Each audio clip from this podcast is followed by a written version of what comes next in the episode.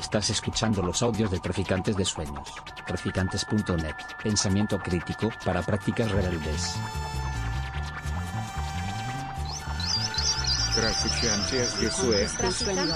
Traficantes de Sueños.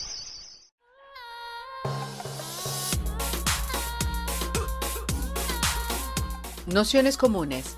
Universidad Experimental de Madrid.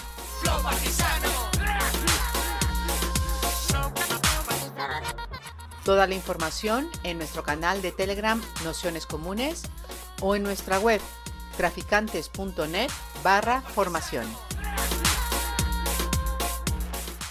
Bienvenidas, bienvenidos, bienvenidas a este curso, la noche de los eh, proletarios, del proletariado, de todas esas eh, revueltas que, que vimos en la primera sesión y que tienen que ver también con eh, sujetos muy antipáticos para, para, el poder y que estuvieron bueno, pues haciendo la vida imposible durante siglos en todo lo que pudieron a las distintas formas de, dominación de, del momento. ¿no? Veíamos que toda la economía atlántica desde el siglo XVI, sobre todo en el siglo XVII hasta el siglo XVIII, eh, había sido saboteada por los eh, movimientos y por los sujetos eh, más variados de, de, los, eh, de, los, mares atlánticos, eh, piratas, marineros fugados y por supuesto también hablábamos de, bueno, pues de una figura, una realidad esencial dentro de,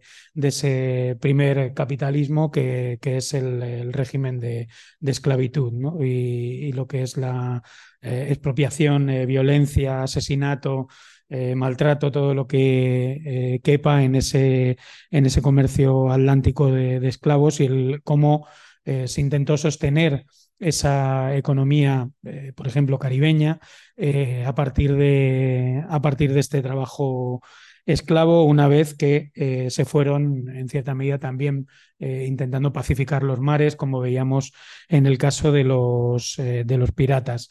Si habéis avanzado en el libro de, de Rediker y Linebau, precisamente hablan de los antecedentes de, de, estos jacobinos negros que vamos a hablar, hablar hoy de, finales de, del siglo XVIII.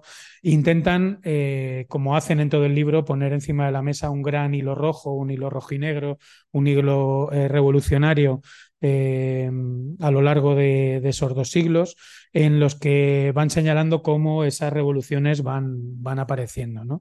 Y, precisamente en el, en el campo de las revueltas de cimarrones, de esclavos fugados, de las revueltas eh, anti, antiesclavistas que provocaron también en muchos casos la desarticulación y la imposibilidad de, de hacer, de llevar adelante ese, ese régimen de, de, plantaciones que se estaba eh, poniendo en marcha en, el, en, la economía, en la economía atlántica, aparecen, como digo, en el, en el libro de, de y Ridecker en, muchísimas ocasiones, es decir, muchísimos eh, años en los que se ponen en marcha estas revueltas, lo podréis ver y no lo vamos a citar, pero eh, en gran medida lo que, lo que se ve ahí es la multitud de antecedentes que eh, tiene la, revolución haitiana. ¿no?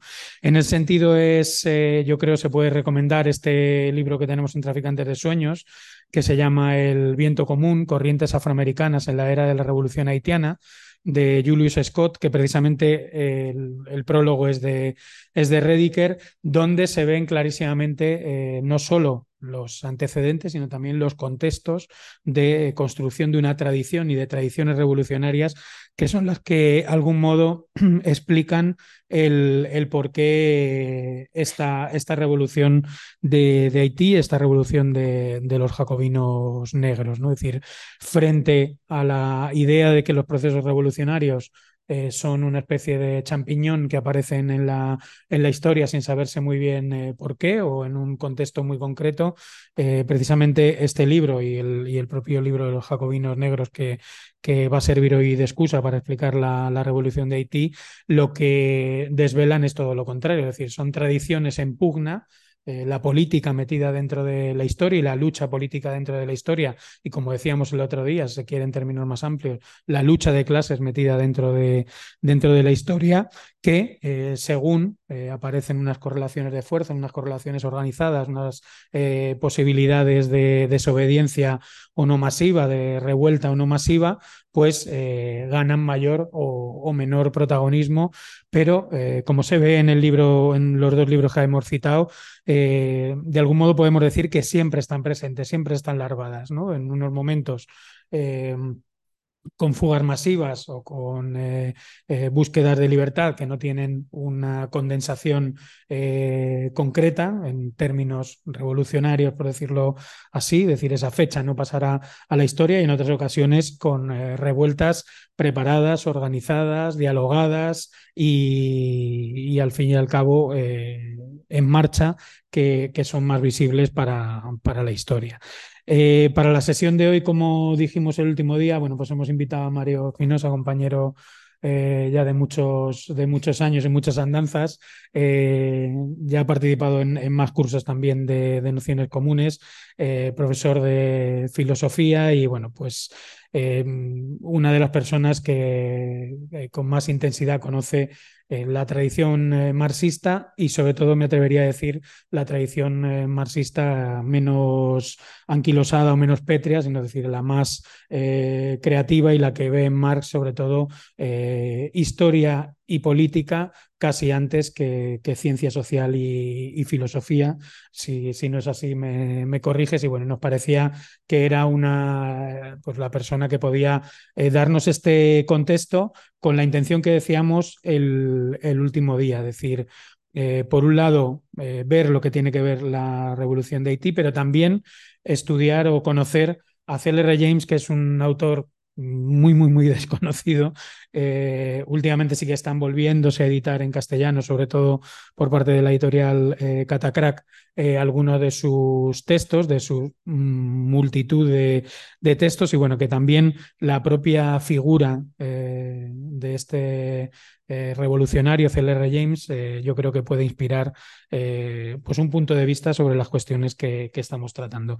Así que no me enrollo más y nada, agradecerle a Mario su, participación y a todas y todos y todos que estéis por aquí y comenzamos. Muy bien, pues no sé si coger este porque me voy a levantar. Eh, sí. Sí. Bueno. A ver, está encendido, ya está. Me voy, a, levantar de vez en cuando porque como para señalar algunas cuestiones en el PowerPoint y charlar y ver un poco qué, señalar un poquito las cosas, ¿no? Bueno, eh, muchas gracias, eh, Pablo, por la presentación. Muchas gracias a todos por, por venir y por interesados también por, eh, por el pensamiento de Cyril Lionel Robert James, que es un, probablemente uno de los marxistas más interesantes del siglo XX.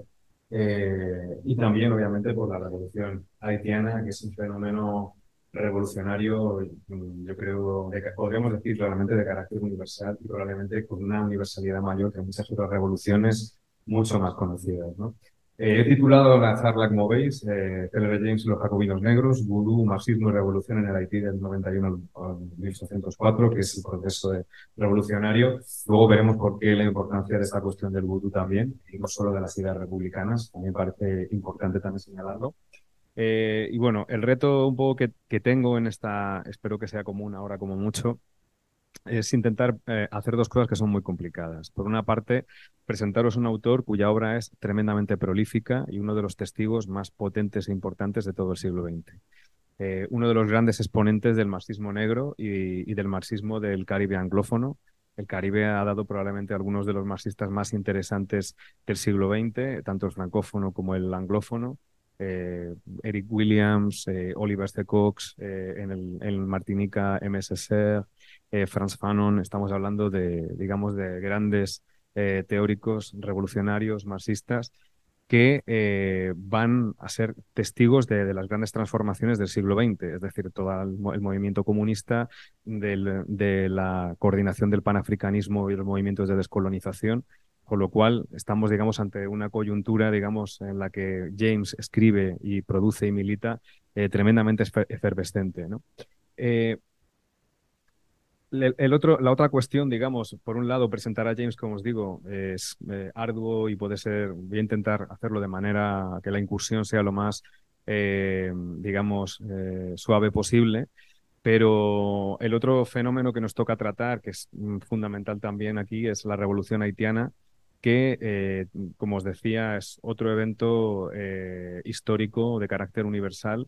Más, yo me atrevería a decir, con algunos autores como Trujillo, eh, eh, eh, Michel Goff, Trujillo, eh, que es probablemente más, universal que la Revolución Francesa, aunque está pegada de alguna manera, está coordinada con ella, tiene una relación dialéctica bastante fuerte con la propia Revolución Francesa. Y es un evento además fundamental en la inauguración, digamos, de lo que va a ser el capitalismo contemporáneo, el capitalismo en la transición, digamos, hacia el capitalismo industrial.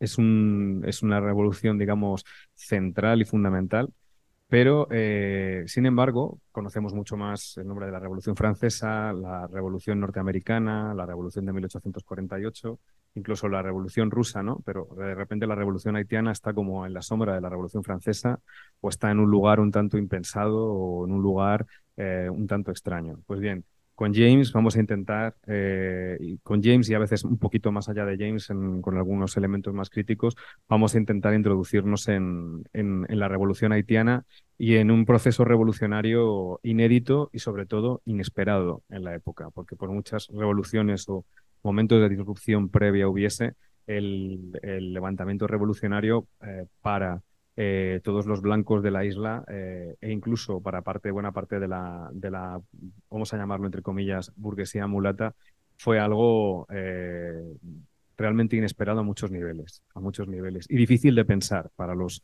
para los periodistas de la época también, difícil de pensar porque era tal o se había generado tal, la esclavitud había producido tal violencia, digamos, en la minorización de las personas negras que eh, se entendía de alguna manera, eh, ¿no? Era un proceso de paternalismo, infantilización, cosificación brutal y lo único que esa ideología blanca lo que hacía era pensar que era imposible, es decir, que se, estaban ante una, una, especie de seres parecidos a animales y eh, era imposible que hubiera una irrupción revolucionaria con la fuerza, la coordinación, el sostén que tuvo grave error, por otro lado, eh, y es una de las consecuencias de la mirada racista europea, básicamente.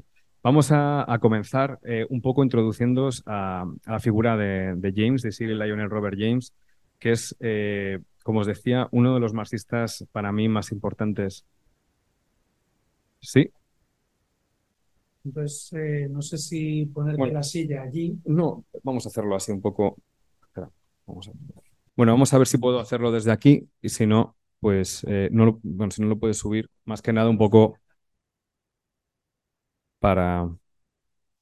Bueno.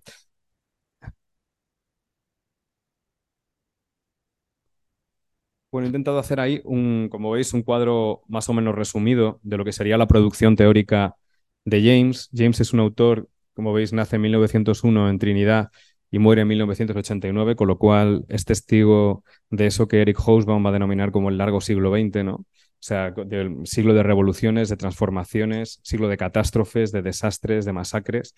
Es un, en ese sentido, es probablemente una de las mentes más lúcidas. Eh, he diferenciado las etapas, eh, no, es, no, es, un resumen de las obras, ni, ni, mucho menos exhaustivo el que he hecho, simplemente algunas que más o menos nos pueden dar indicios de luego, luego lo que va a aparecer en los jacobinos negros, eh, eh, James es un autor, eh, lo denomino ahí en la primera etapa, el victoriano negro, ¿no? años de formación entre 1901 y 1932, que pertenece a, a la clase media de Trinidad y tiene una educación, digamos, británica, o sea, de herencia británica muy fuerte en el Queen's College es un autor que es, es un, eh, un, sí, un, intelectual que se forma leyendo a Shakespeare, se forma leyendo a Zaqueré, eh, tiene de, de, hecho una serie de dotes literarias impresionantes que le llevarán a escribir piezas de teatro, eh, narraciones, relatos y desde muy joven va a participar en el ambiente efervescente de Trinidad eh, en los años 20, que era bastante anticolonialista, ¿no? donde hay una dinámica, digamos, ya de contestación y de búsqueda de independencia. Es importante y central para su formación y va a empezar a, a participar también en diversos medios de prensa. O sea, la prensa va a ser un, eh, un, elemento que va a estar presente en todas las etapas, en toda la vida de James, ya sea mediante entrevistas, ya sea mediante análisis, ya sea mediante textos eh, en prensa más reducida para una corriente política dentro de un partido, la prensa va a ser central en la vida de James. Los primeros textos que os he mm, presentado ahí, bueno, otro elemento que, no, que hay que señalar, que es fundamental en su formación, es el cricket. O sea, el cricket va a ser eh, un deporte fundamental eh, en Trinidad y él, de hecho, va a ser durante mucho tiempo incluso comentarista deportivo de cricket y eso, de hecho, le va a permitir viajar a Inglaterra más adelante. Es decir, eh, que es un elemento de formación. En uno de sus últimos libros, lo tenéis ahí abajo, en Beyond the Boundary, eh, es una especie de, autobiografía, es un relato tremendamente creativo y que mezcla el estilo político, la autobiografía atravesada por el cricket. Es un texto bastante inclasificable y de muchísima calidad. Y de alguna manera, pues toda la trayectoria de James se encuentra también eh, vinculada al cricket. En esta época, él eh, tiene textos, por ejemplo, de Intelligence of the Negro, es un texto que, en el que él eh, argumenta directamente ya en, esta etapa de formación contra todo el, eh, contra todo el racismo biológico, ¿no? Eh, y ya empieza a emprender, digamos, una visión anticolonial. Y luego tiene dos textos que realmente es un texto y lo otro es casi un resumen del mismo, que es The Life of Captain Cipriani, que es uno de los primeros momentos de, digamos, de pugna, de organización obrera en Trinidad, y por otro lado también de búsqueda eh, de independencia, ¿no? de lucha anticolonial. Eso sí, en un entorno, hay que decir, eh, marcado por el parlamentarismo, por cierta ideología liberal, eh, por ciertas luchas reformistas que no tienen absolutamente nada que ver con la figura de James marxista, que va a ser la más famosa más adelante. ¿no? El otro texto, The Case for West Indian Self-Government, es un texto que es, digamos, resume algunas de las tesis de ese texto principal, eh, que es, está elaborado en un género biográfico. Eh, el género biográfico en James se va a repetir y se va a, va a estar en, varios, en varias obras.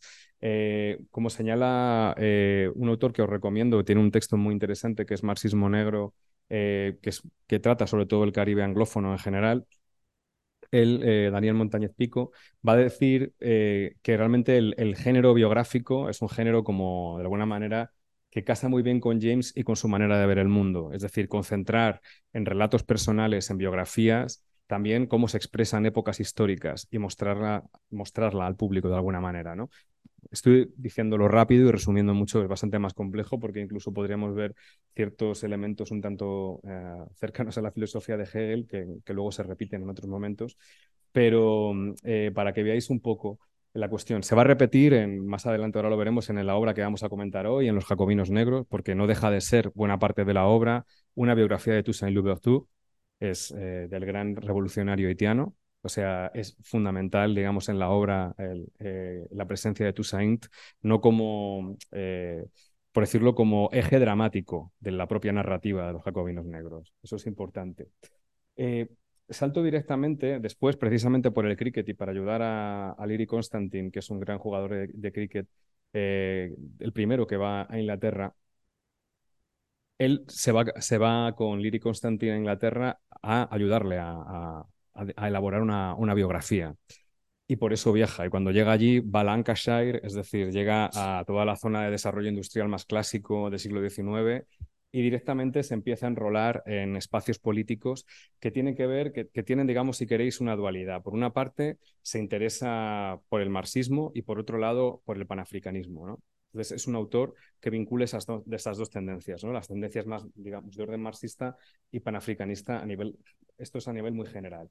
Eh, realmente lo que, donde se vincula a él, eh, mm, James, es en, el Independent Labour Party y luego funda con, otra, con otros eh, colegas, digamos, la Revolutionary Socialist League. él se vincula rápido con lo que es el, por una parte, con los obreros de Lancashire y por otro lado, y por otro lado con las tendencias trotskistas de la época. O sea, el trotskismo va a ser, digamos, el marxismo que va a practicar James al principio. Eh, por lo tanto, si tenéis en cuenta la época en la que es, que son los años eh, finales de los, o sea, comienzos de los 30, porque él va en el 32, prácticamente dentro del campo marxista, todas las críticas a la Comintern, todas las críticas al estalinismo, es decir, a, digamos, a la dictadura estalinista, al Gulag, a todo lo que tiene que ver con, todo, digamos, con, lo que hizo Stalin ¿no? en el periodo más degenerado del Estado obrero, pues eh, eran casi todos trotskistas, o si estaban dentro del campo marxista, se acercaban muchas veces al trotskismo en esa época. James no va a ser una excepción, pero va a ser una excepción por, eh, por su creatividad y por otras cuestiones. Para que veáis, eh, una de las obras de la época que él escribe es World Revolution, que es un texto del, del 37, justo antes de los jacobinos negros, ese texto es un texto que es prácticamente una revisión del concepto de revolución en el, en el, digamos, en la tradición marxista aplicada de manera específica a la revolución rusa.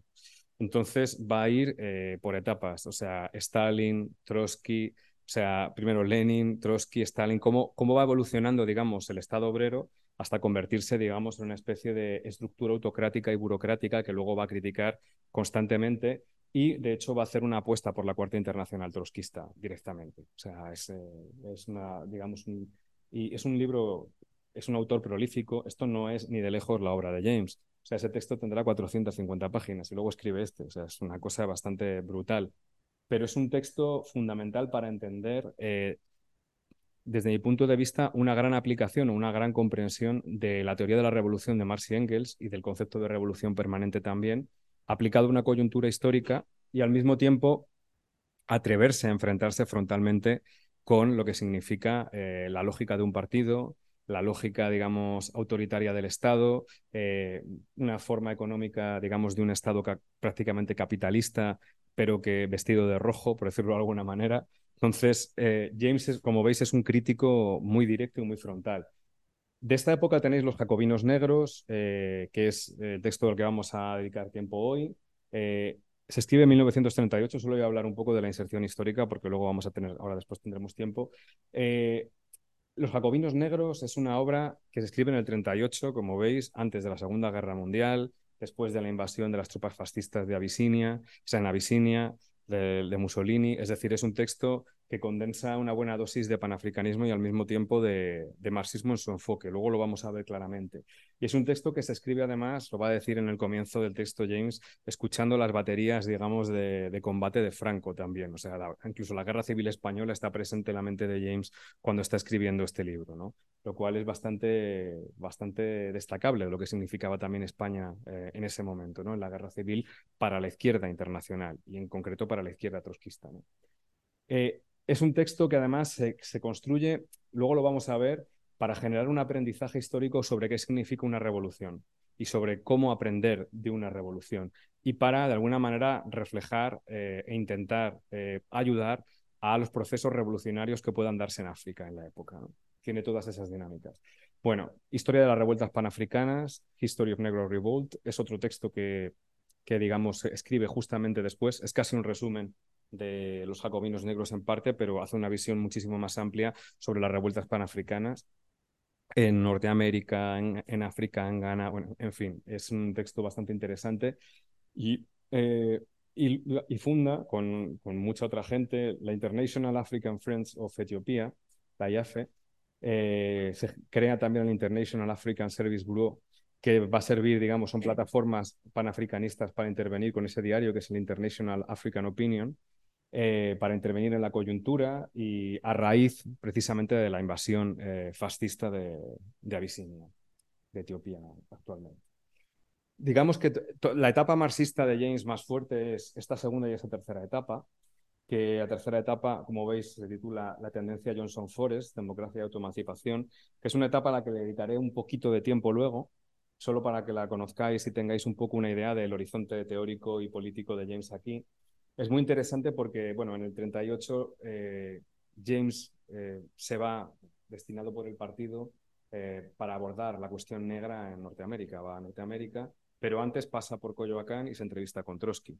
Entonces tiene, un, tiene una, tienen además diferentes posiciones sobre el problema negro en Norteamérica, tienen posiciones bastante divergentes, ¿no? Porque por decirlo hiper resumido, o sea, James es consciente de que de alguna manera toda la, población, o sea, en buena medida la población afroamericana quiere permanecer allí, pero quiere, hay un cierto proceso de integración. Trotsky avala la teoría de la independencia dentro del Estado. Es decir, son bastantes polémicas, digamos, interesantes. Tenéis traducido al castellano, y en, bueno, en inglés está casi todo, pero incluso en traducido al castellano yo creo que hay una parte de las entrevistas. El propio James hace una entrevista a Trotsky sobre la cuestión. ¿no?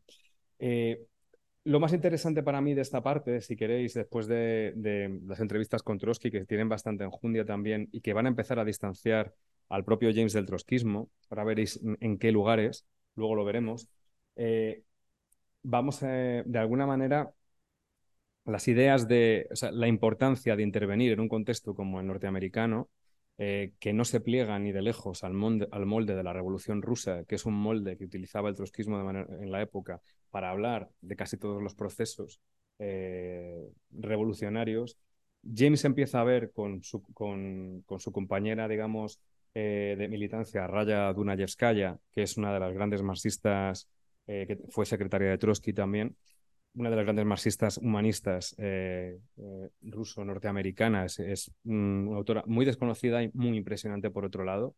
Eh, donde el enfoque, si queréis, eh, por decirlo de manera más actual, el enfoque, el concepto de enfoque interseccional eh, es algo que para Dunayevskaya ya era de base, es decir, la cuestión del género, la raza y la clase eran centrales para poder entender los conflictos de los propios obreros y de las propias mujeres en, en la época, es decir, en los años 40 y 50. O sea, que es una, digamos, es una gran autora. Pues con ella y con Grace Lee Box fundan la tendencia Johnson Forest, que, porque bueno, son seudónimos, Johnson y, y, Freddy Forrester a Rayo de una Yescaya, y elaboran con Grace Lee Box varias obras. Dividing Socialist Society, eh, The Revolutionary Answer to the Negro Problem in the USA. Ese es más de, ese es solo de, de James. Eh, Notes on Dialectics, que es otro texto de James que es muy importante, no me voy a detener, voy a avanzar rápido mejor. Every Cook Can Govern, que es un texto también muy interesante que recupera la democracia griega eh, para entender de alguna manera un tipo de democracia eh, radical que incluye incluso el sorteo, que incluye el amateurismo político como un elemento fundamental también, la posibilidad de que cualquiera pueda gobernar, ¿no? La frase de Lenin de que cada cocinero pueda, pueda gobernar, que cualquiera, ¿no? Que un cualquiera pueda gobernar precisamente porque la sociedad le da el entrenamiento democrático para poder eh, ocupar cualquier puesto, ¿no? Como veis es una visión cada vez más, si queréis, más libertaria, de una democracia más radical, ¿no? Eh, y luego en el Facing Reality, que es otro texto, no me voy a meter en las polémicas porque son muchas sobre el concepto de Estado, sobre las diferentes con el trotskismo y la interpretación de lo que pasó en el estalinismo, si es un Estado obrero degenerado o es un Estado capitalista, etcétera, porque son tanto profusas y, y nos desvían un poco pero digamos, eh, está tocando el nervio de todos los debates sobre la teoría del Estado en la época. Todos. Y de hecho, los debates de los 70, es decir, de Pulanzas, de Miliband, de, incluso de Robert Jessop más adelante, están todos eh, de alguna forma eh, tocados por estas discusiones. hay que decir que también en Facing Reality colabora directamente con Cornelius Castoriadis, el pensador de la autonomía que se vincula a ellos y que, se como, eh, y que también eh, es trotskista durante una época, luego también deja de serlo. ¿Eh? ya no, ya no. Después de, luego está socialismo y barbarie, pero ya están pensando otra cosa muy diferente, cosa, una cosa totalmente distinta. Están en otro... Lo interesante de todo esto es, eh, si queréis, dos cosas muy importantes. Intentar adaptar el marxismo para entender la sociedad norteamericana a través de instrumentos que luego van a aparecer más adelante con Raniero Panzieri en la autonomía italiana, con Negri, eh, con Tronti, como por ejemplo la encuesta obrera. Es decir, el desarrollo de la encuesta obrera que idea Marx eh, y que publica en la Revue Socialiste en 1880 en el medio de Benoît Malone. Eh, ese texto es un texto que es una encuesta de ciento y pico, 100, mm, 101, dependiendo las versiones, para entender cómo funciona, por una parte, el centro de trabajo, cuál es la situación del obrero, el grado de organización política del obrero y por otro lado el grado de, digamos, de, no voy a decir de satisfacción, pero digamos eh, hasta dónde llega el grado de explotación y por otro lado eh, cuál es cómo, si puede o no puede reproducir su fuerza de trabajo adecuadamente, por decirlo de esa manera. Es una idea que Marx eh, ya pone en práctica en la Primera Internacional, que la intenta poner en práctica. Ellos lo van a hacer, luego lo va a hacer la, la autonomía italiana Y es interesante porque cada vez más empiezan a abandonar las ideas de partido, Estado y empiezan a pensar en la autodeterminación de las masas como, como un elemento central. Y sobre todo que es un espacio eh, digamos, en el que lo que hay que hacer no es tanto tener una postura prefabricada acerca de lo que tiene que hacer un movimiento, tomar el Estado, etcétera, sino de guiarse por las masas y hablar de democracia proletaria como la expresión más radical del comunismo. Es decir, como veis, son elementos que empiezan a distanciarnos del trotskismo de esa época. ¿no? El trotskismo luego ha evolucionado mucho y es otra cosa, pero quiero decir, incluso más cercana a, lo que podía decir en, aquella época, en, algunas tendencias, ¿no? el propio James. La última parte, y muy rápido, pues bueno, eh, son las últimas obras, como os decía, la gran, eh, la gran biografía o autobiografía interesante Beyond a Boundary y en Crewman de Ghana Revolution, donde vuelve a retomar el género biográfico para hablar de la revolución de Ghana. ¿no? Voy a avanzar porque si no... Eh, bueno, la incursión, esto, la, incursión en la revolución haitiana ¿no? a través de los jacobinos negros. Aquí lo que yo recomendaría, o sea, para empezar así de golpe, es que si no habéis leído Los Jacobinos Negros, que por favor leáis Los Jacobinos Negros. Básicamente porque a mí me parece una de las obras cumbre eh, del siglo XX en términos de análisis de una revolución y por otro lado está escrita con un cuidado eh, y con una belleza literaria eh, impresionante. Eso por un lado, ¿no? Eh, por otro lado, porque es un documento que trastoca muchos elementos del marxismo más clásico a la hora de analizar eventos históricos. Y eso tiene mucho, mucho valor en la época en la que está escrito también. ¿no? Y eh, por otro lado, porque además los aprendizajes políticos de la obra yo creo que son muy iluminadores para el presente también. O sea, hay elementos muy, muy potentes. Eh, bueno, los jacobinos negros. La revolución, estos son como si queréis unos protocolos de lectura, eh, unas líneas de lectura para que os acerquéis al texto y que yo voy a retomar en varias ocasiones cuando abordemos ahora la revolución. Eh, la revolución haitiana como revolución impensable o no acontecimiento, ¿no? Es una cosa que va a decir yo, que es un antropólogo haitiano muy potente, tiene una obra que se llama Silenciando el pasado, que os la recomiendo encarecidamente. Es un gran texto donde trata específicamente eh, la revolución haitiana como no acontecimiento por rápido. Al comienzo de ese capítulo, él lo que hace es retranscribir una carta, o sea, mm, escribe una carta de un eh, plantócrata, es decir, de un señor eh, esclavista que se dedicaba a explotar en una plantación a todos, los, a todos sus esclavos que probablemente venían de, de Benín o del Congo. Eh, realmente dice algo así, estoy, no cito de memoria, es una especie de parafraseo. realmente mm, estamos muy bien no hay ningún problema. ¿Cómo se van a revelar? Si son seres domésticos. Eh, antes cualquier cosa que un negro vaya a hacer, vaya a revelarse. Mm, están agradecidos y tienen la mejor vida posible, etcétera, etcétera. Y, es, y bueno, eh, realmente dormimos tranquilos porque nuestras haciendas están a salvo. Al día siguiente estaba ardiendo la mitad de Haití. O sea, es, eh, el efecto buscado por Trujillo lo consigue obviamente en su texto porque esto se escribía a dos días del inicio de la revuelta haitiana, ¿no? ¿Cómo, era, cómo es posible, ¿no? Que eh, la población blanca no viese ni de lejos lo que se le venía encima. Es decir, ¿cómo es posible?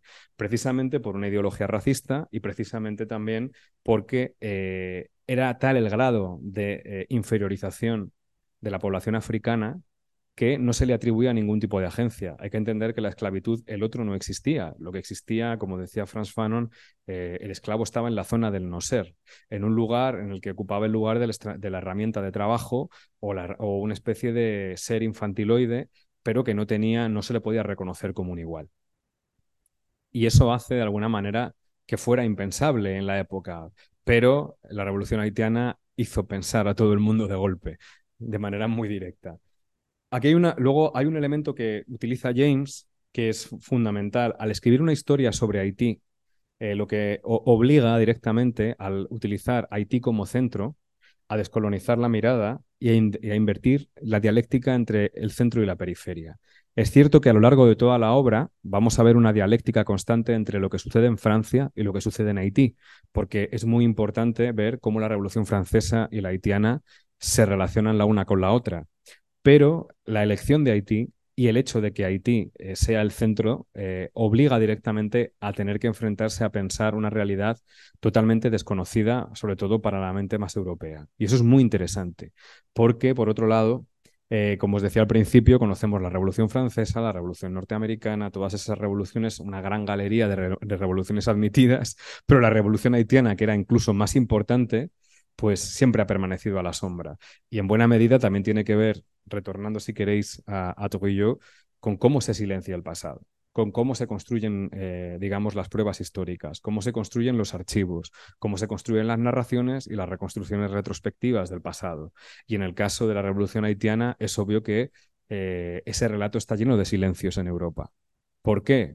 Yo creo que porque sigue habiendo una cierta paranoia del viejo plantócrata en Europa y en Estados Unidos que siempre ha inhibido o que de alguna manera siempre desplaza esta revolución. Capitalismo y raza. La siguiente cuestión que me parece interesante que hay que destacar. Eh, James va a hablar de esclavitud moderna. Va a mostrar que entre las cuestiones de acumulación capitalista, la clase y la raza existe una interdependencia central. Es decir, no estamos ante fenómenos extrínsecos, exteriores, que de repente pues hay una cuestión racial, una cuestión de clase, no. O sea, para entender cómo se construye el capitalismo es fundamental entender la interdependencia de raza y clase. Y es fundamental entender la importancia de la jerarquización social y de la destrucción de mm, buena parte de la humanidad de la época africana, eh, cómo todo eso es fundamental y necesario también latinoamericana para generar un proceso de acumulación que luego va a permitir un capitalismo de libre mercado más adelante. Primero uno mercantil y, luego uno de libre mercado. Sin todo ese proceso de acumulación previo y ese proceso de ejercicio de colonización y de violencia previas, donde se jerarquiza al otro en base a una serie de criterios que pueden ser mm, de muchos tipos, ¿no? pero normalmente es el color de piel.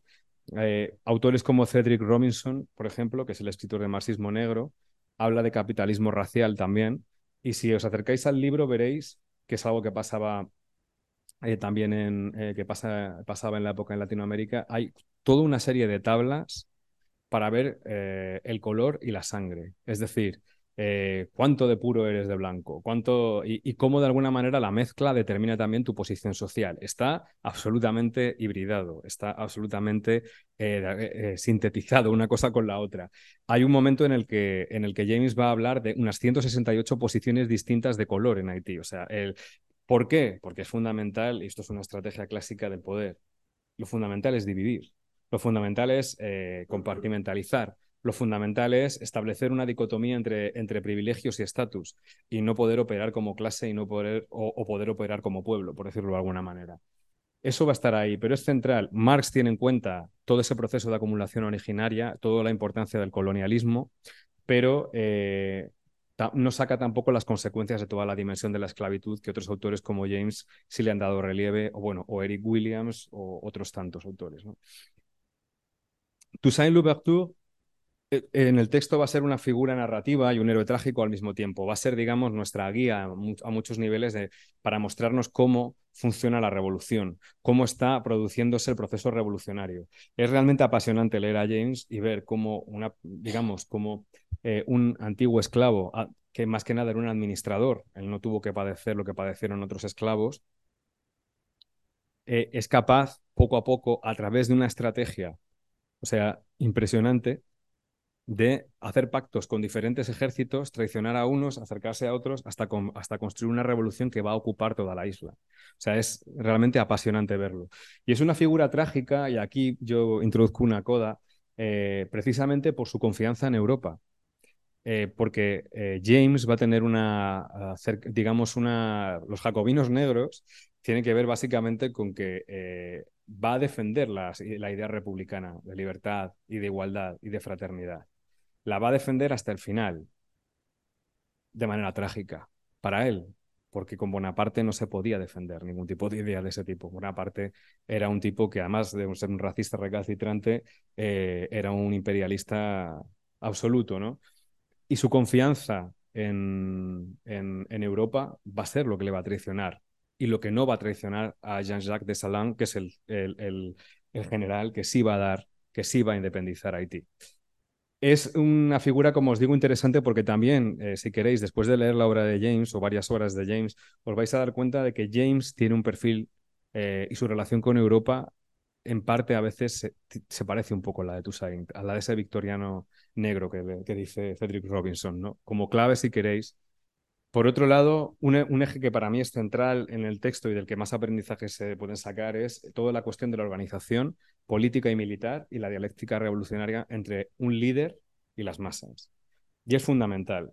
esos elementos, las proyecciones que va a hacer James, lo vais a ver, va a ser compararlo con la Revolución Rusa, con Kronstadt, de repente, con Trotsky, con Lenin. ¿Por qué? Porque él también está hablando al público del 38, precisamente de 1938, para que tomen nota de lo que sucede cuando uno confía demasiado en según qué personas o cuando uno pierde de alguna manera su contacto con el pueblo. Y ese es el problema que también va a tener Toussaint a la larga en la revolución.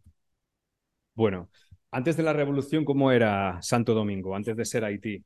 Bueno, pues eh, para empezar, la economía era una economía basada en la esclavitud eh, y era lo que podríamos denominar una plantocracia, eh, basada en el comercio de esclavos.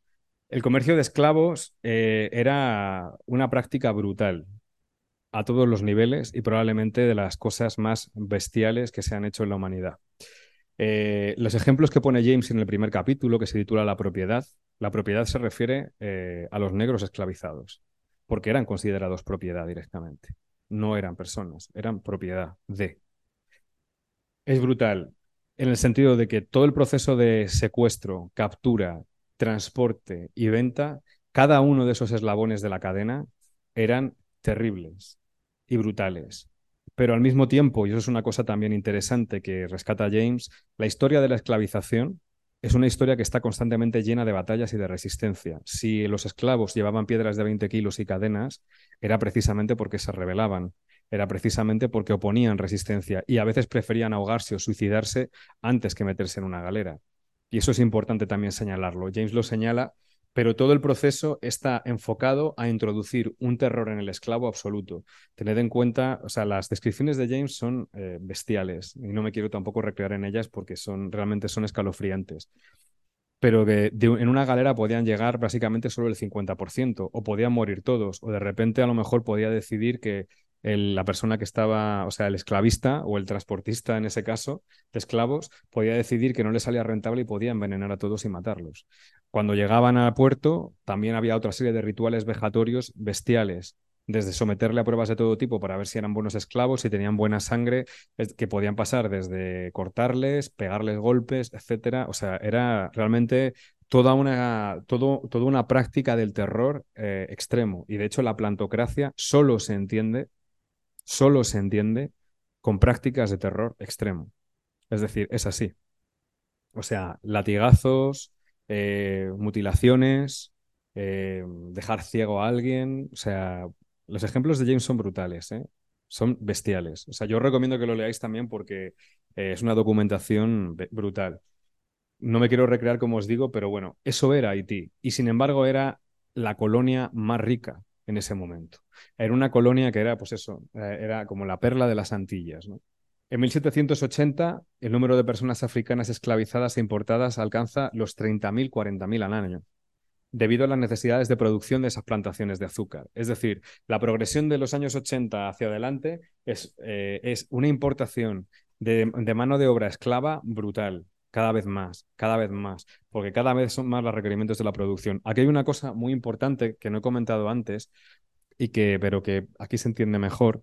Cuando James habla de la esclavitud moderna, va a decir claramente, y esto frente a muchos marxistas, los términos en los que se daba la producción en Haití eran protoindustriales. Es decir, era más parecido al proletariado moderno que cualquier otro tipo de producción que se hacía en Europa en la época. ¿Por qué? Porque requería una mano de obra ingente para, para la caña de azúcar y por otro lado eh, la importación era constante y esto es otra cuestión terrible, precisamente porque era más fácil importar gente que hacerla sobrevivir. Entonces, más, más, más. Ese era el afán de, de los, eh, de los plantócratas y de Francia en esa época. Para que os hagáis una idea, alrededor del dos tercios del comercio exterior francés dos tercios, dependían de Santo Domingo, unos 11 millones de un total de 17.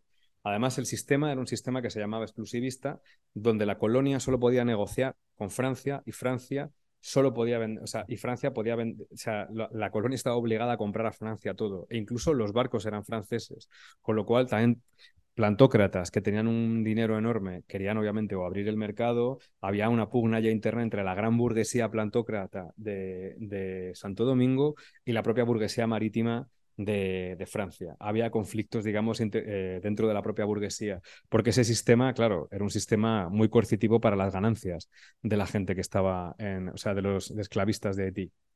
Eh, por supuesto, la estructura social estaba, y esto es importante, eh, era una estructura social y racial muy, muy, muy jerarquizada.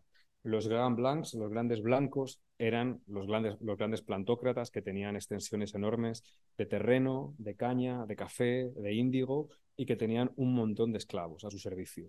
Básicamente, los Petit Blancs eran o pequeños, no eran ni siquiera pequeña burguesía, era gente que había ido muchas veces a probar fortuna a Haití. Tened en cuenta que el hecho de ser blanco en Haití ya generaba una relación de privilegio racial inmenso que no podía tener nadie, un, blanco en Francia ni en otra parte de Europa. Es decir, solo por ser blanco, ya inmediatamente uno tenía una serie de privilegios y podía tener una posición económica muy superior. Entonces, muchos aristócratas venidos a menos eh, hicieron grandes fortunas, eh, muchos desarrapados criminales también se fueron como Petit Blancs, hicieron también sus fortunas. Y, y será para los Petit Blancs serán, digamos, los que más querrán conservar el privilegio racial, los que más querrán, de alguna manera, conservar eh, la estructura racial y jerarquizada de la sociedad haitiana. Por otro lado estaba el gobierno colonial, con gobernadores, comisarios, funcionarios, que tenía que templar las aguas entre los Grand Blancs y los Petit Blancs, porque obviamente había una competición por convertirse los unos en los otros. Digamos, los Petit Blancs querían ascender, ¿no? Y no podían tampoco. Y el gobierno templaba un poco las aguas, por decirlo de alguna manera, pero era dependiente de la realeza francesa. Por otro lado, y ya en esta, en esta ecuación tenemos a, la, a los mulatos. Los mulatos eh, que eran, vamos, lo vais a ver aquí abajo, ahora lo, veremos, era un número elevadísimo de, de personas mulatas muchos de ellos eran, eran casi esa burguesía también. ¿Por qué? Porque a diferencia del código, digamos, un poco mm, esclavista británico que impedía a los esclavos en Jamaica tener propiedades, en Francia eh, los, los, esclavos y los libertos sí que podían acumular propiedades. Con lo cual muchas veces incluso los petit blancs tenían que pedir dinero a los mulatos. El odio de clase, el odio de clase y de raza que generaba en los petit blancs era inmenso y de hecho los conflictos van a empezar por ahí con los mulatos, porque los mulatos tienen más dinero, se han emancipado también, han comprado su libertad, han acumulado tierras y son una especie de burguesía también dentro, dentro de lo que es, no como los Grand Blancs ni como la burguesía marítima francesa, por supuesto. Y luego están los esclavos.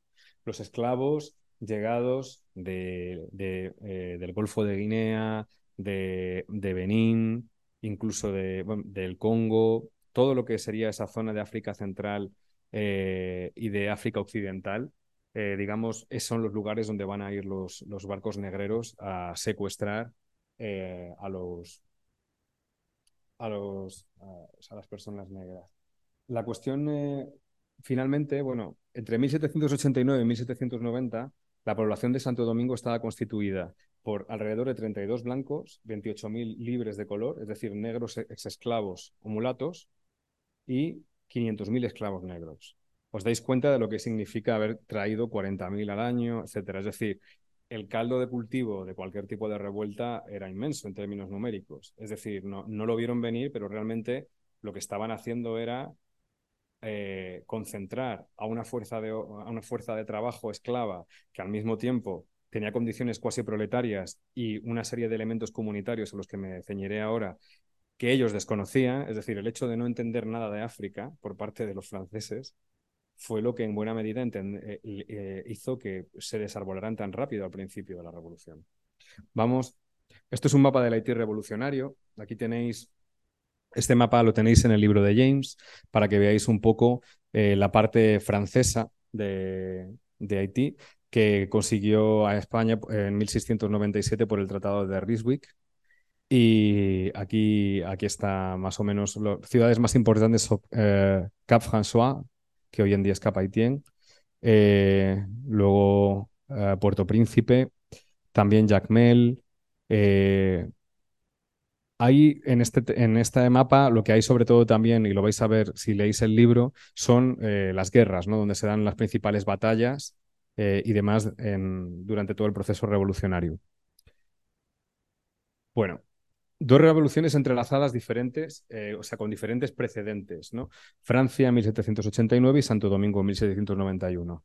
Bueno, habitualmente, eh, muchas veces se entiende, como os he dicho, la revolución haitiana como casi como un reflejo de la revolución francesa en cierto, en cierto sentido o como una iniciación, pero esto no es del todo verdad. Y a mí me parece además que hay que como intentar eh, romper con esa visión excesivamente jacobina que existe, pero la mezcla es mucho más profunda y quienes se rebelan no lo hacen al principio ni de lejos por una ideología jacobina, ni por libertad, fraternidad. Lo hacen a través de otra concepción del mundo, de otra serie de ideas de libertad y de igualdad que tienen que ver con lo que eh, Cedric Robinson va a llamar como la tradición radical negra. Es decir, concepciones del mundo que vienen de África, que tienen una implantación muy fuerte, por ejemplo, en este caso en el reino eh, en antiguo reino de Dahomey, en, en toda la zona Congo, y que van a fusionarse y van a generar también un horizonte, eh, digamos, eh, de visión compartida, de comunidad, que va a permitir dar ese salto revolucionario. Y eso es importante verlo. ¿Qué es fundamental? Las prácticas de cimarronaje y la creación de comunidades cimarronas. Aunque al principio eh, de la revolución eso no pareciera que tiene tanta importancia, realmente la tuvo y había bandas de cimarrones y comunidades cimarronas que fueron importantes, muy importantes en la revolución de Haití. Las comunidades cimarronas generaban, eh, pues eso, como eh, desde palenques y quilombos, ¿no? Como en Brasil los quilombos, los palenques también, pues desde Perú a Colombia, que eran zonas eh, donde los esclavos construían su propia sociedad, tenían una, digamos, una estructura política bastante horizontal y, una, y, digamos, y un afán de autodeterminación que muchas veces incluso competía con las propias ciudades eh, coloniales, o sea, en algunos lugares, lo cual es bastante potente. No es el caso de Haití, es el caso de, Brasil, por ejemplo. En Haití las comunidades cimarronas huían se escondían en las montañas, bajaban, depredaban, luchaban, quemaban plantaciones, volvían a irse, pero no, pero no generaron espacios tan estables eh, en el ámbito de la revolución o en esta época, ¿no? Pero podían ser perfectamente 3.000 personas en un momento determinado de la, de la guerra, 500, 300, pero incluso de 3.000. Lle- Creo que llegó a haber uno de, de 3.000, el de Dieudonné. Eh, precedentes, la revuelta del Padre Jean en 1676 en Port-de-Paix, que es, eh, digamos, uno de los precedentes lejanos, fue el primer intento de revuelta, de, quemar, de asesinar a uno de los amos y de, y de alguna forma de, de intentar generar un proceso mínimamente revolucionario. No sucedió, al final fue asesinado, eh, pero bueno, fue como, si queréis, uno de los elementos incipientes mm, lejanos, ¿no?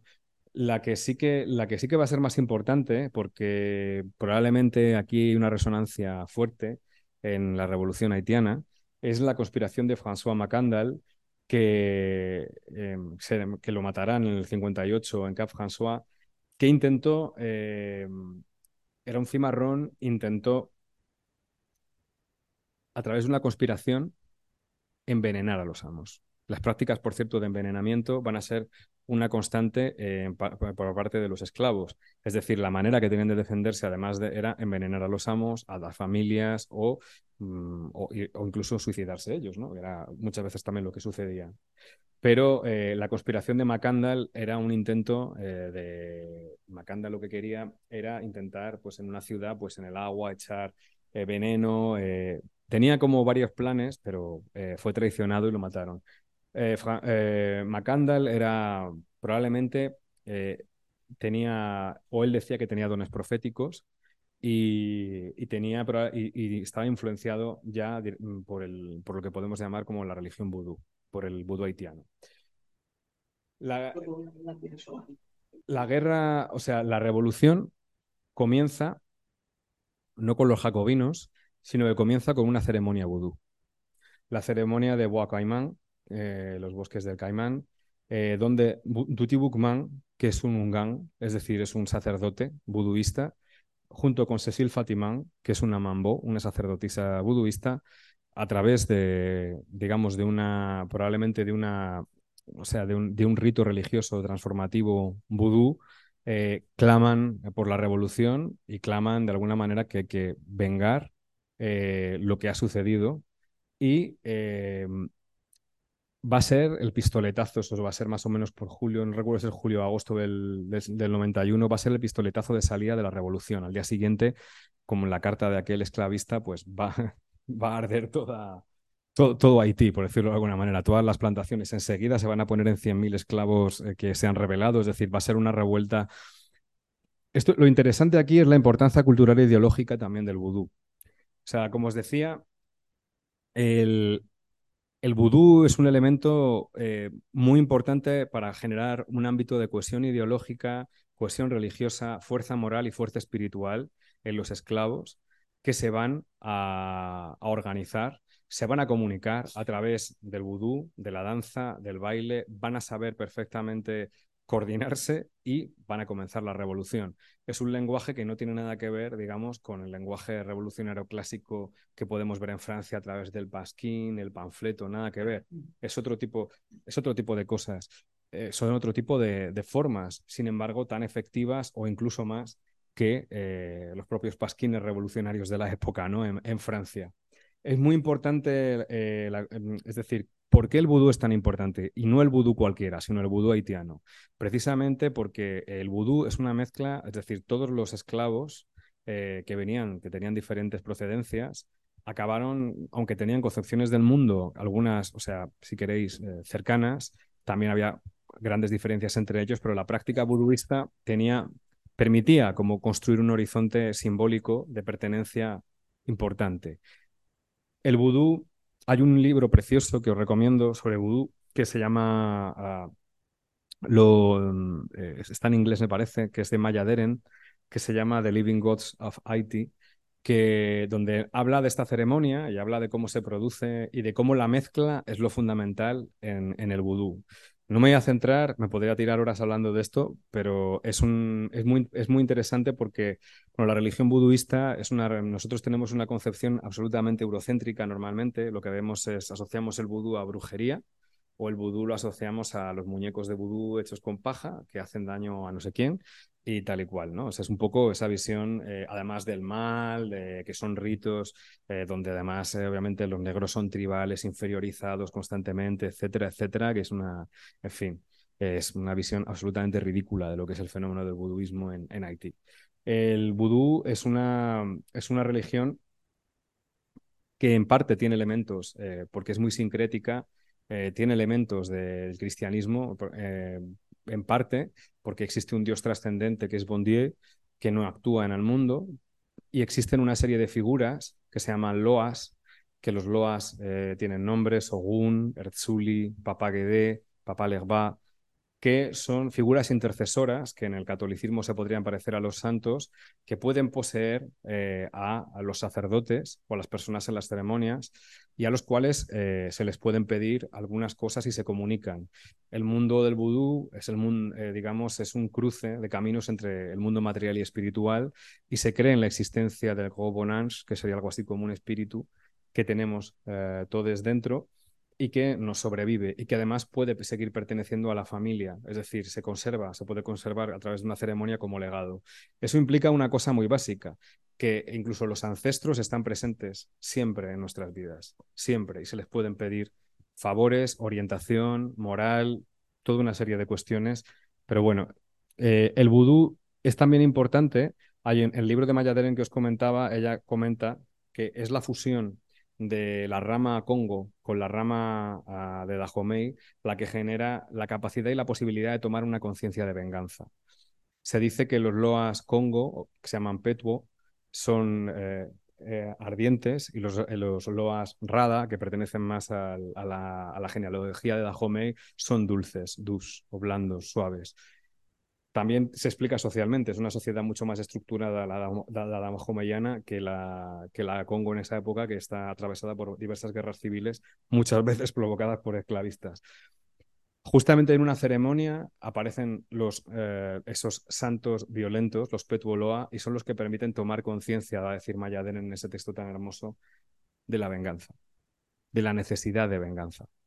Claro, tened en cuenta que los blancos no tenían ni idea de esto. Y sin embargo, plantaciones tras plantaciones se habían convocado, habían dialogado, habían, eh, se habían de alguna manera comprometido también moralmente por el vudú y espiritualmente a hacer la lucha. Y así empieza.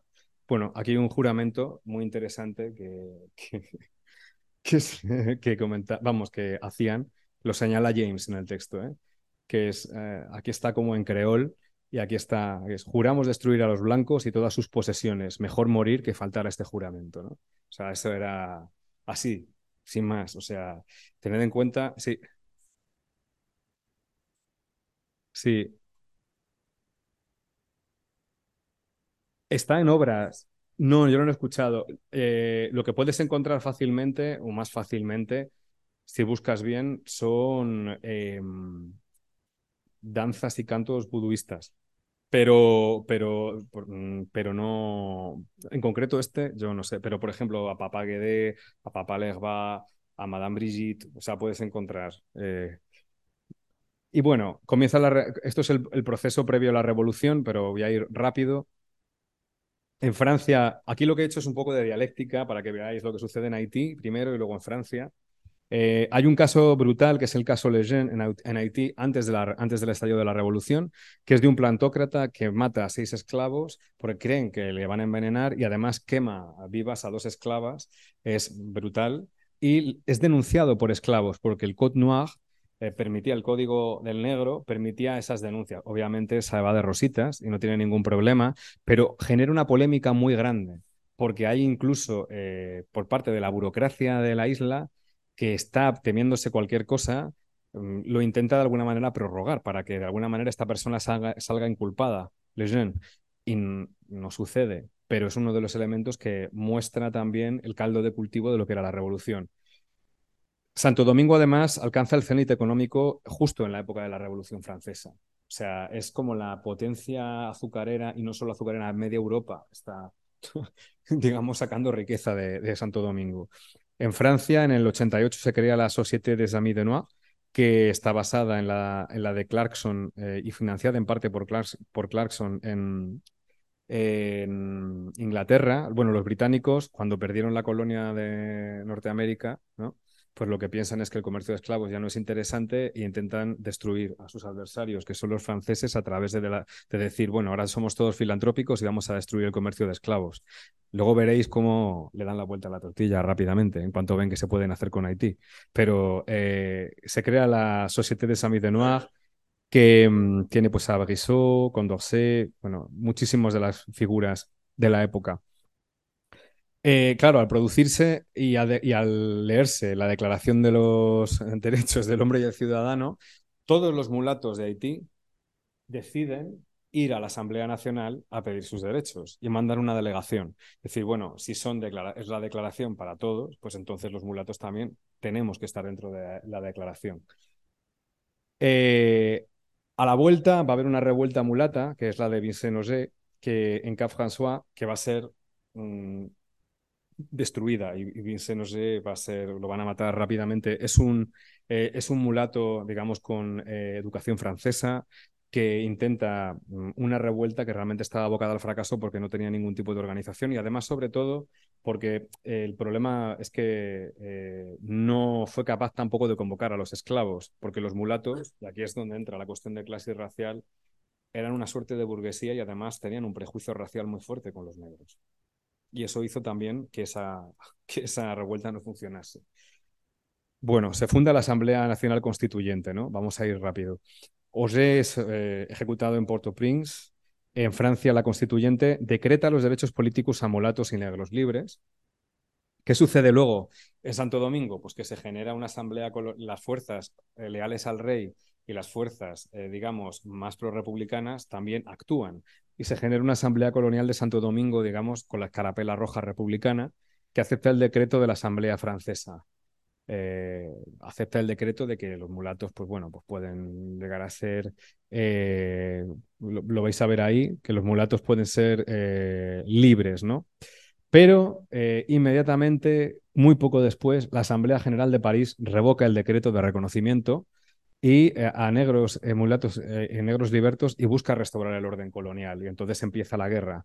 Y dentro de Haití comienza la guerra entre blancos y mulatos queman Port-au-Prince y es cuando Toussaint Louverture entra en, la, en, la, en, la, trifulca, digamos, en la revuelta.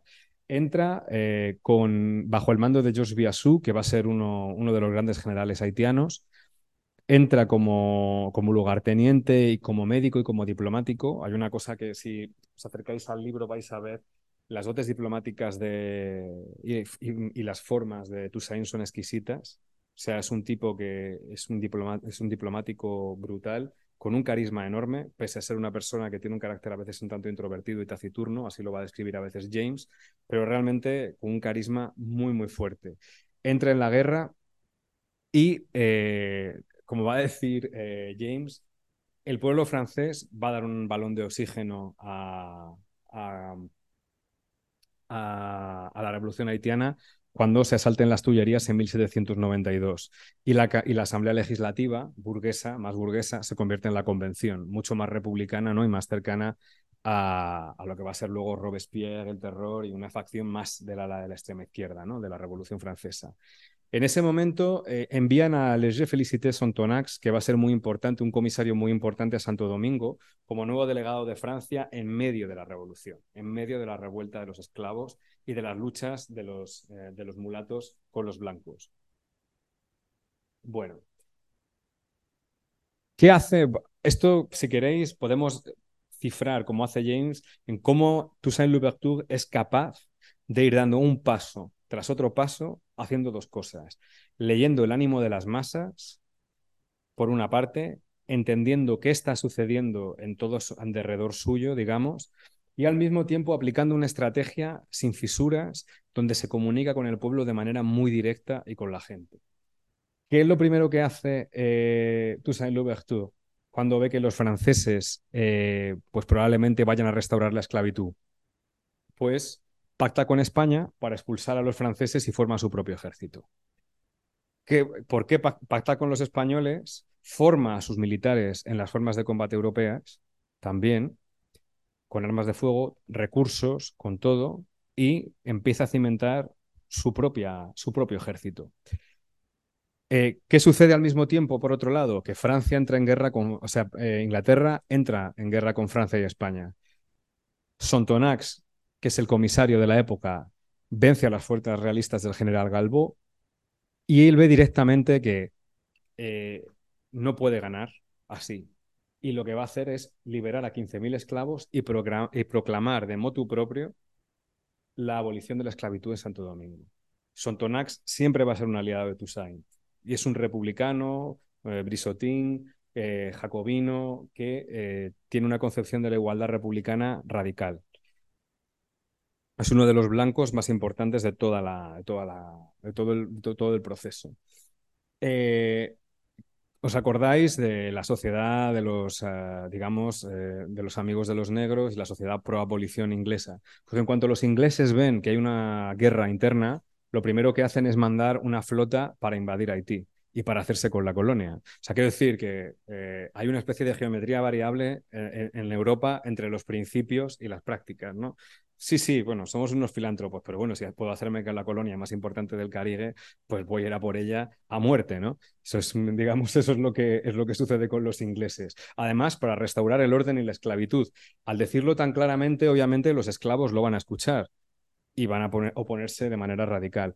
La Asamblea Nacional Francesa, y esto es fundamental, abole la esclavitud en las colonias francesas reconociendo el decreto de Sontonax. Realmente no es el decreto de Sontonax, esto es una cosa que nos hace ver James es la revuelta esclava la que consigue que se, se, abola la esclavitud directamente. Lo demás es un procedimiento jurídico y formal, pero o reconocen eh, la abolición o directamente eh, la revuelta hubiera destruido la isla directamente, que es algo que va a suceder por otro lado. Pero bueno, Toussaint llega tiene tanta fuerza con su ejército acaba tomando el norte para los españoles, el norte de Haití. Eh, por el Tratado de Basilea, España cede la parte española eh, de la isla, ¿no? de Santo Domingo, a la Francia revolucionaria, pero eh, en varios años. ¿no? ¿Qué hace Toussaint? Tras la ratificación de la abolición en Francia, no, confiaba antes en Sontonax, pero tras la ratificación de la abolición en Francia, se cambia al bando francés republicano, se hace republicano convencido, coopera con el general Lavaux que es el nuevo gobernador de Santo Domingo, y defiende la República Francesa porque han abolido la esclavitud. El objetivo claro de Toussaint es que no vuelva la esclavitud jamás a Haití, que no vuelva jamás la esclavitud, e intentar que eh, toda la población africana pueda eh, llegar a, digamos, autogobernarse. Ese es uno de los principios básicos. ¿Cuál es la contradicción que hay? su republicanismo, su cercanía con el jacobinismo, su afán pro-europeo a muchos niveles. Y ahora lo vamos a ver. Sí, vale, pues voy rápido. Bueno, aquí hay una carta de Toussaint Louverture que en 1793 se presenta así a los haitianos. Hermanos y amigos, soy Toussaint Louverture. Quizás el conocimiento de mi nombre haya llegado hasta vosotros. He iniciado la venganza de mi raza. Quiero que la libertad y la igualdad reinen en Santo Domingo. Trabajo para que existan, uníos hermanos y luchad conmigo por la misma causa. Arrancad de raíz conmigo el árbol de la esclavitud.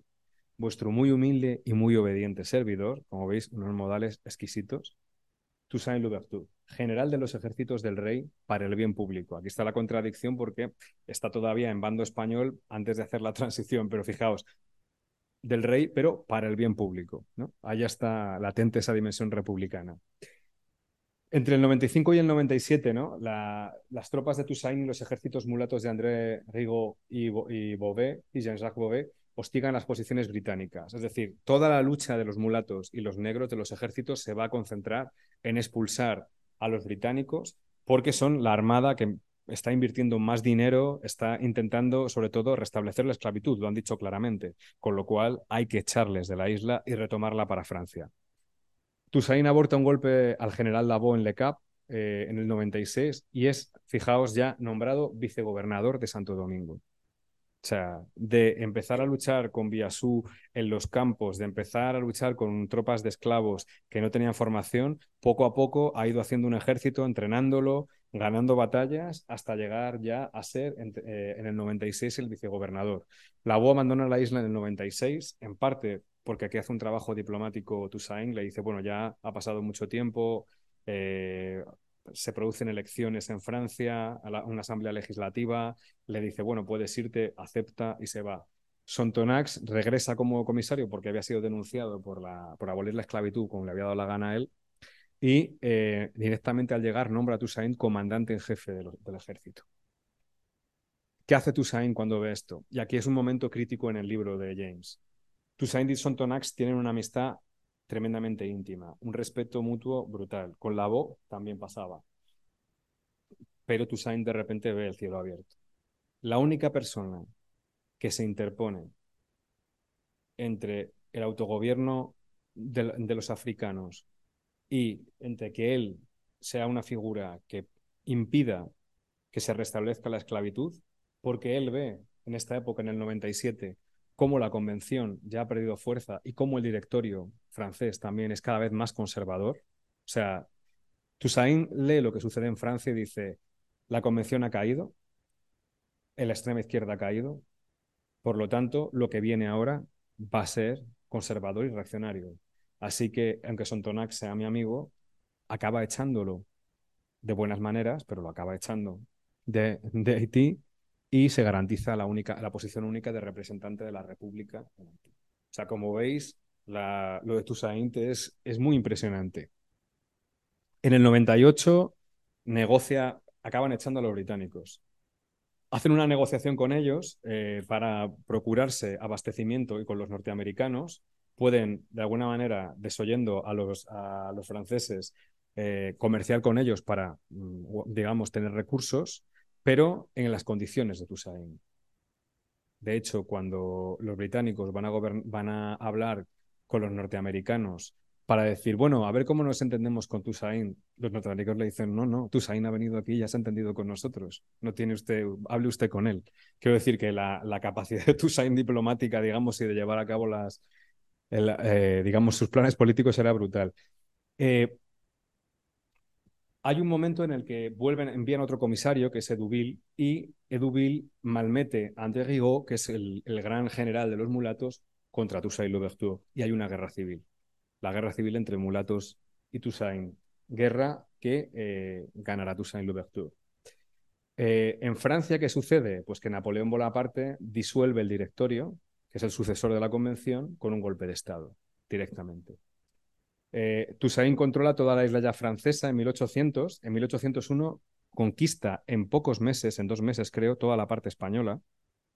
Eh, abole la esclavitud en toda la isla y promueve una, una, constitución que es autocrática y casi independentista y se la manda a Bonaparte. Es decir, se nombra gobernador vitalicio, pero eh, con, con, una cosa muy extraña, porque dice, bueno, Toussaint piensa, necesito a los franceses porque, esta, porque necesitamos recursos, cultura, formación y toda una serie de cuestiones.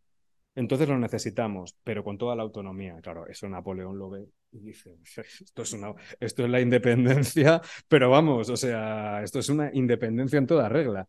Entonces, eh, Bonaparte hace una proclamación sobre Santo Domingo y habla de que va para todas las colonias francesas, él promete que no va a tocar la libertad de los ex esclavos, pero que va a diseñar leyes especiales. Inmediatamente Toussaint dice, no, leyes especiales es esclavitud esto no va a ser otra cosa. Pero, y esto es un, es donde empieza a entrar en declive la figura de Toussaint, pero de alguna manera eh, no deja de mirar hacia Francia y no deja de querer entenderse con Francia, no deja de querer entenderse con Bonaparte y sigue sintiendo, la ideología jacobina le lleva a pensarse como republicano francés y a pensar. Y durante toda esta época tampoco comunica qué plan tiene. Independencia, ¿Cómo le vas a hablar de independencia a tus generales? Les has dicho que todos sois republicanos y franceses y Francia es la madre patria. No está, en lugar de, digamos, comunicarse con la gente, de con, sus allegados, pero también hacer lo que hacía. Si veis el texto, eh, era capaz de recorrer 150 kilómetros al día, hablar con lo que sucedía en un pueblo, mediar en conflictos. Todo eso se pierde cuando el juego diplomático empieza a entrar en juego de manera más fuerte. Si queréis, es casi un proceso de institucionalización de la dirigencia política y de la dirigencia militar. Y empieza a perder también el favor del pueblo, porque, porque tampoco sabe eh, por qué Toussaint está conservando, es decir, está permitiendo que muchos blancos tengan sus plantaciones, pero no está explicando por qué lo está haciendo. Él quiere, no quiere una masacre, mm, pero sí y quiere que haya blancos en la isla, pero muchos negros están, y ex esclavos están viendo que está privilegiándolos de alguna manera. Era la manera de ganarse a Francia, pero no lo explicó. ¿Qué sucede? Que en el norte, Moise, general y sobrino de Toussaint, se rebela contra él y eh, por sus excesivos favores a los blancos y es vencido y después ejecutado.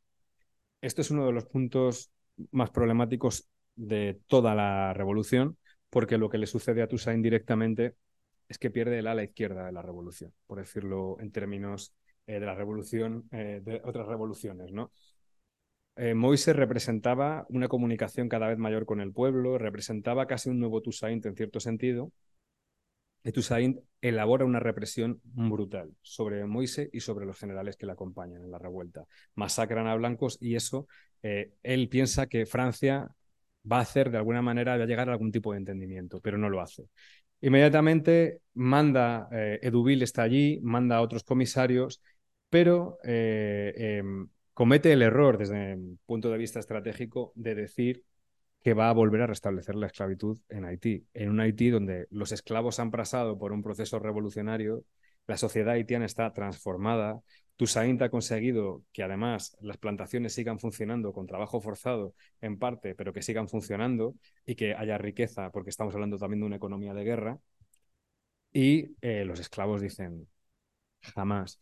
Entonces, eh, le tienden una celada a Toussaint Louverture, le dicen, llevan a sus hijos a la isla y eh, acaban secuestrándolo, le acaba rindiéndose él sus tropas acaban eh, incorporándose a la República Francesa, pero claro, de repente se decreta la abolición de la o sea, se decreta la reinstauración de la esclavitud. Toussaint, eh, de alguna manera, es engañado y luego secuestrado y acaba muriendo en, en Fort de Joux eh, un año después. eh, y eh, precisamente su ambivalencia, su incapacidad para dar el paso, es lo que cifra en buena medida su muerte al final. No es traicionado, digamos, por los suyos, sino que son los franceses y Bonaparte quienes lo van a, encarcelar y va a morir, creo que recordar que de pulmonía, en una cárcel bastante húmeda. ¿Qué sucede directamente cuando se restaura la esclavitud? Jean-Jacques de Salin, que es el gran general que no tiene ningún tipo de empatía por los blancos, arrasa, mm, y de hecho lo que va a hacer después es arrasar a todo blanco viviente cuando acabe la revolución, lo va a hacer así, que no tiene ningún tipo de apego a Francia, porque no lo tiene, que no ha sido educado eh, como Toussaint, que no ha leído a César, no sabe leer y escribir, y que ha vivido a base de latigazos en su infancia, es el que con eh, Petion, que es otro general mulato, luchan en la guerra por la independencia, donde quitan el color blanco a la bandera y ponen liberté ou la mort directamente, libertad o la muerte. Se proclama la independencia en el 1803, las últimas tropas francesas abandonan la isla. eh, y en el 1804 directamente eh, se construye el primer Estado negro y la primera revuelta de esclavos exitosa en toda la historia. ¿no? O sea, todo este proceso, es, todo este proceso eh, es el que de alguna manera hace que Toussaint Louverture sea una figura eh, central en las luchas de emancipación, es la, primera, es la primera colonia en el Caribe que se emancipa, que se emancipa de manera además radical. Luego, por su, eh, bueno, Bonaparte se declara emperador de Francia y luego más adelante Jean-Jacques de Salin se va a declarar emperador de Haití también por la gracia, por su propia gracia. Y eh, digamos casi como una especie de, visión un, un, poco especular, pero toda esta, to todo este proceso James exige al lector sobre todo una cosa. Pensemos que, por qué fracasa Toussaint y pensemos por qué las masas en un momento determinado han roto con él por qué ha dejado de leer la inteligencia de las masas y por qué se han dejado de, digamos, de relacionar con él. Y ahí se ve claramente que el proceso de creación e institucionalización de la dirigencia militar acaba pasándole factura a Toussaint y el hecho de esa ambivalencia con Europa también. Todos estos temas, más adelante y de otra manera, van a aparecer en la siguiente fase, en la fase de la tendencia Johnson Forest, donde la figura del líder va a ser mucho más minorizada y donde van a ser las masas y su propia inteligencia y su capacidad de autoemancipación lo que va a ser protagonista. ¿no? Más o menos para que tengáis ese esquema. Si queréis lo dejamos aquí y debatimos. Muy bien, pues muchas gracias, Mario. Bueno, nos hemos pasado un, Poco. un poquito, pero no lo íbamos a dejar sin terminar, ¿no?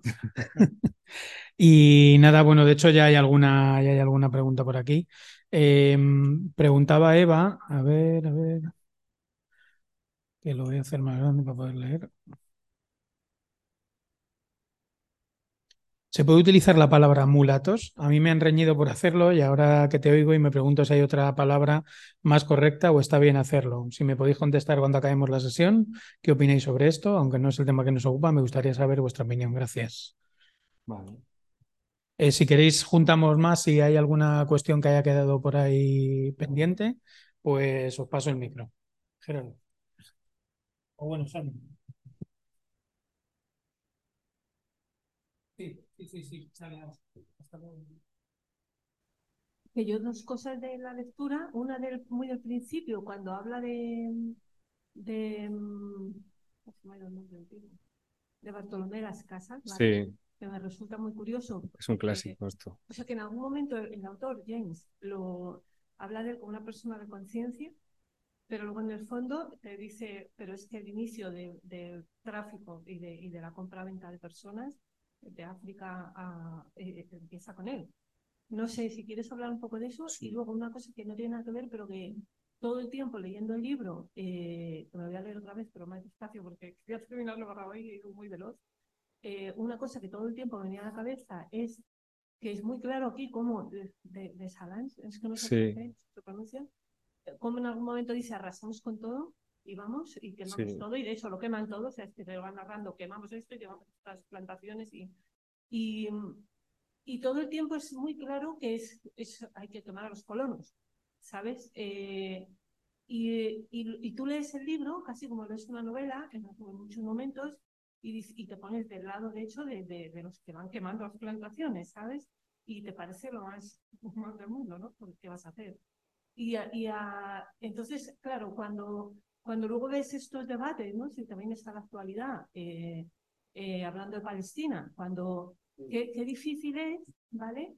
Eh, situarse, eh, si- o sea, yo me imagino dentro de, mm, yo sé, 300 años, ¿no? Algún autor hablará de, de, de Palestina, y, o, o dentro de 500, vete tú a saber, y, y a lo mejor alguien lo leerá con, con esa visión de, sí, sí, estamos con los palestinos, ¿cómo no vas a estar con ellos? Sin embargo, ahora nos cuesta mucho entender el, la- el grado de violencia que, es el, que, es el que, que puede generar en la propia persona que necesita liberarse, ¿sabes? Pues el, el- o, sea, o sea, quiero decir que no entendemos la violencia que, que viene por parte, por ejemplo, jamás, ¿vale? Pero que sería perfectamente comprensible probablemente dentro de 300 años. Eh, todo el tiempo damos vueltas a eso y no me posiciono porque lo que me parece interesante es como hablarlo, ¿sabes? Pues, Ujú. Si queréis, comento otra pregunta que hay en el, en el chat eh, y así vamos agrupando para ir más rápido. Dice, en referencia a James, ¿se sabe qué posición tuvo durante la Guerra Civil Española? ¿Estuvo involucrado o dio apoyo al POUM en su momento de alguna manera? Y si quieres vamos dando estas tres. Ah, pues dale, dale, sí, sí.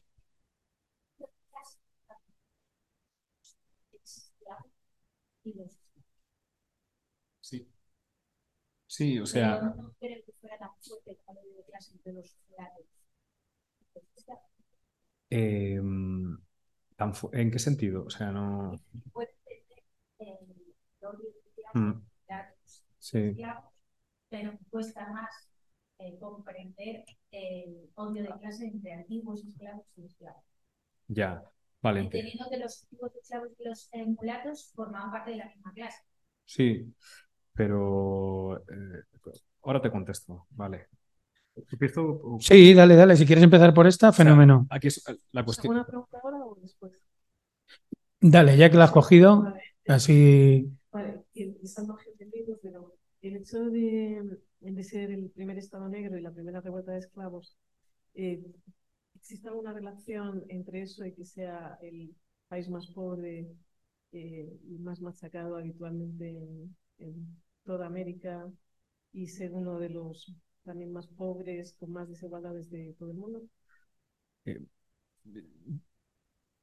Em- ¿Empiezo por aquí? Sí, dale. No, hombre, si, si miramos y rastreamos cómo es la historia de Haití post, eh, es decir, las potencias imperialistas siempre estuvieron ahí. El problema de las emancipaciones y descolonizaciones eh, normalmente ha sido básicamente que las metrópolis, eh, de una manera o de otra, han estado de fondo. Y en el caso haitiano es devastador, pues, también por la presencia norteamericana durante mucho tiempo y luego pues la- eh, las dictaduras de Papadoc y Baby Doc pues también han sido terribles. Pero, pero Haití ha sido una, eh, Haití, como muchísimos territorios del Caribe, también de hasta, hasta cierto punto, también económicamente en África y en Latinoamérica, las intervenciones que se han hecho han sido devastadoras, devastadoras en- históricamente. Yo creo que se explica, es decir, no sé si, no creo que tenga que ver tanto con la revuelta de esclavos, sino con el papel, digamos, estratégico de Haití donde está y con los intereses imperialistas de otras. Y obviamente también luego a posteriori en el siglo XX las dictaduras que ha tenido pues han sido, es decir, el comienzo de lo que eh, iba a ser, digamos, eh, Duvalier eh, prometió una cosa y luego se convirtió en un, digamos, en un autócrata terrible, ¿no? Pero previamente a todo ese proceso estuvo la invasión norteamericana. Entonces, es bastante complejo. El... Hay un libro muy bueno, porque realmente es súper abigarrada la historia de Haití, o sea, a partir de, la emancipación, y, pero sobre todo en el siglo XIX y el siglo XX. Hay un libro muy bueno que es de eh, Michel Golf Trujillo, que puedo mandarte, podemos luego mandar el, que es precisamente sobre el duvalierismo. No recuerdo cómo se llama ahora mismo el libro, está en inglés, eso sí, eh, que es un análisis específico sobre el duvalierismo, eh, todo el proceso. Y es interesante porque eh, Trujillo dibuja muy bien también todos los antecedentes del proceso norteamericano y demás. El problema es que la descolonización de alguna manera nunca ha podido ser completa. Es una cosa que se ve muy claramente en las emancipaciones, sobre todo africanas. Pero bueno, lo, lo podemos. Sí.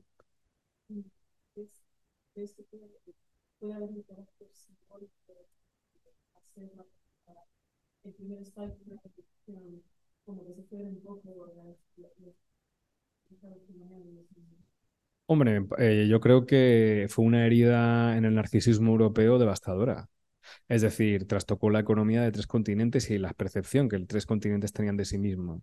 Es decir, eh, África demostró, porque la revuelta haitiana es una revuelta africana. Es decir, el, el lo demuestra de alguna manera, digamos, todas las raíces africanas de la revuelta, a pesar de la máscara jacobina. Y por otro lado, eh, eh, eh, es un comienzo de emancipaciones que luego entre el Caribe y Latinoamérica va a es decir, es un ejemplo, uno de los grandes ejemplos. Recuerdo el canto general de Pablo Neruda, no sé si habéis leído el poema Toussaint Louverture. Si lo iba a traer, pero me parecía ya demasiado. Pero os lo recomiendo. También en términos de ejemplo, es decir, de cómo acaba siendo una figura simbólica de todas las emancipaciones. De todas las emancipaciones. Por supuesto que algo de odio simbólico y odio eh, ahí debe haber, pero aparte de extracción de recursos, posiciones estratégicas, son muchas cosas, ¿no? Y es terrible, ¿no? La situación haitiana, vamos, es, es, terrible, terrible. Eh, voy con la cuestión que comentabas tú. Claro, o sea, las líneas de clase y las líneas de raza funcionan a la vez. Entonces, eh, de repente, un liberto eh, pues no es que tenga, ahí ya no es que exista un prejuicio racial con un, o sea, con un negro africano, sino que ahí lo, prima más, prima más ese, ese odio de clase probablemente y sobre todo un privilegio adquirido que puede ser leído en parte eh, como cierto tipo de racismo también, pero es diferente. Es diferente, obviamente, eh, entre un. Es muy distinto, por ejemplo, la posición entre, eh, entre lo que sería toda la población de color mulata frente a los petit blancs, que el racismo y la cuestión de clase están las dos absolutamente avivadas, ¿no? Eso es una cuestión interesante, pero siempre hay una operación siempre operan al mismo tiempo. y, cuando ha habido un pasado de inferiorización del otro, es un repertorio que siempre está ahí de fondo, de alguna manera, en la posibilidad de inferiorizar al otro, a pesar de esa, esa vinculación, eh, digamos, ese mismo color. Eh, la cuestión de Bartolomé de las Casas. Bueno, lo de Bartolomé de las Casas es un clásico y el año pasado, de hecho, me tocó dar una charla sobre, la, sobre el tema de, de la, la, discusión que hay en Salamanca entre Ginés de Sepúlveda y él sobre el alma del indio. Eh, con resultados un poco dispares ante un público norteamericano, además. Y mm, digo dispares porque inmediatamente saltan las alarmas muchas veces, ¿no? Eh, por toda la cuestión del racismo y, demás, y por el no reconocimiento muchas veces de lo que supuso, eh, de lo que llega a suponer que dos personas decidan en una convención si una persona es humana o no. Es decir, si las personas eh, que, venimos, que venimos de Latinoamérica, es decir, eh, mm, los indios, eh, ¿eran humanos o no eran humanos? ¿no? A Bartolomé de las Casas se le ha encumbrado mucho, siempre hay disputas ¿eh? con esta cuestión por muchas razones, porque los católicos tratan de defender a Bartolomé de las Casas y hablar de que hay una leyenda negra, que es muy socorrida siempre la leyenda negra aquí en España, para hablar de, para hablar de lo que hizo o, de lo que pudo promover Bartolomé de las Casas. Lo cierto es que Bartolomé de las Casas no se apeó de una visión colonial, de, a pesar de reconocer un alma en, en, los pueblos originarios de Aviala. La cuestión está en que eh, de alguna manera promovió eh, repoblar las islas con personas importadas de África, es decir, secuestradas y esclavizadas. Y de alguna manera, pues provocó también o dio, legitimó parcialmente ese discurso. Que si Bartolomé lo hubiera visto constantemente, a lo mejor hubiera dicho, Dios mío, qué horror, pues puede ser. Pero lo cierto es que esa legitimación está también, tanto una cosa como la otra. Por eso es una figura bifronte que se rescata muchas veces como si fuera el gran comienzo, digamos, de la conciencia autocrítica de Occidente, pero con muchos límites. Yo creo que hay muchos límites ahí. Y la otra cuestión, había, ah, sí, la cuestión de Hamas y Palestina y la cuestión. ¿Has leído Los Condenados de la Tierra de Franz Fanon? Pues te lo, te lo, te lo recomiendo, te lo recomiendo por esta cuestión. O sea, no, no lo, sobre todo por, por la, porque ha sido muy precisa tu pregunta, ¿no? O sea, sobre las posiciones, sobre lo que ha sucedido con Hamas. La cuestión está siempre en el campo del colonizador. ¿Se puede responder de otra manera a la colonización si no es con violencia? Cuando te masacran. ¿Puede haber algún tipo de diplomacia cuando no hay eh, fuerzas internacionales que intervengan eh, y arbitren? Eh, esto es un... Franz Fanon se enfrenta a la cuestión de la violencia directamente, que de hecho se ha hecho demasiado famosa cuando hay otras cosas más interesantes en Los de la Tierra. Pero eh, ¿es posible zafarse eh, de la opresión colonial sin ello? La historia nos dice que no, a muchos niveles porque tienes unas tropas militares que van matando, masacrándote, masacrándote, imponiendo una dinámica de apartheid, y encima tienes potencias europeas que te lo permiten. Eh, o tienes a von der Leyen ahí diciendo que voy a apoyar a Israel, que tal. Y realmente lo que está sucediendo es un apoyo clarísimo por parte de Europa y de Estados Unidos de lo peor del imperialismo eh, y imponiendo además un régimen que nunca tenía que haber sido así. Y porque el sionismo es una cosa y el judaísmo es otra historia, no, tiene nada que ver. Entonces, desde mi punto de vista, eh, me encantaría que hubiera habido una resolución diferente, pero yo me planteo, eh, incluso moralmente, ¿tengo yo que visibilizar que jamás son unos terroristas? Pues yo personalmente, en una dinámica colonial hay una lucha y hay una guerra. Hay una guerra que además el otro bando ha comenzado y ha, pues bueno, es, la, cuestión es, ¿se puede responder al colonialismo que te agrede cotidianamente de otra manera? Pues no lo sé. Si me viene en la situación, probablemente a lo mejor llegaríamos a las armas. O sea, sobre todo cuando no hay, no hay diplomacia, no hay, digamos, un apoyo y cuando tienes a la gran potencia imperialista de Estados Unidos y a sus correveidiles, que son la Unión Europea, de fondo, eh, pues bueno, además aprovechando todo esto para imponer un régimen de cada vez mayor apartheid en Europa, que es lo que estamos viviendo de un tiempo a esta parte. Es decir, un régimen donde la segregación racial es más fuerte, y más dura y la segregación de clase también, y van acompasadas. Y eso es lo que estamos viviendo también en Europa. Entonces, eh, que es, a mi juicio, eh, cuando pasen, como decías tú, 300 años, probablemente miraremos esto como un genocidio y miraremos esto como una barbarie absoluta y volveremos a ver que probablemente Europa ha sido la potencia más bárbara de, toda la historia, ¿no? junto con Estados Unidos. Entonces, eso es lo que veo ahí. Me gustaría tener una respuesta precisa para decir, bueno, ¿cuándo es preciso o no utilizar la violencia? Me parece que hay momentos donde no se puede, no se puede hablar así. Me da la sensación. Sí. Sí, pero tienes que Y también sobre esto mismo, la, o sea, puede estar jugando también un papel, pues que también lo podemos ver aquí a veces, ¿no? Un papel, pues todos estos años en lo que casi se ha hecho como mítica, ¿no? La figura del crío con el tirachina, y, todos estos años en que la única respuesta, a lo mejor desde la parte más colona, si quieres, no colona, no colonia Israel, sino de la parte que ha estado también sosteniendo esto, mm. eh, la respuesta ha sido también eh, el, el, sostener de alguna manera vía, o, el pacificar de alguna manera, vía la respuesta que damos y el apoyo que, que podemos dar a Palestina, pues venir los niños, lo que sea, ¿No hay también algo de, de, afán pacificador que, que ahora, o, que, o que, no, que no ha permitido de alguna manera que la gente se arme, ¿sabes? Y pueda dar una respuesta como más, eh, no sé si es un poco como, si me entiendes lo que quiero decir, ¿sabes? Pero... O sea, como intervenciones... Un papel un poco, a veces un poco desde Europa, desde esta Europa que quiere que, que oye, tranquilos, vamos a conseguir que Palestina resistir, tal, pero resistir cómo, ¿no? No estamos jugando un papel a veces de que luego ves esas grandes masas de gente yéndose y te, mueres, ¿sabes?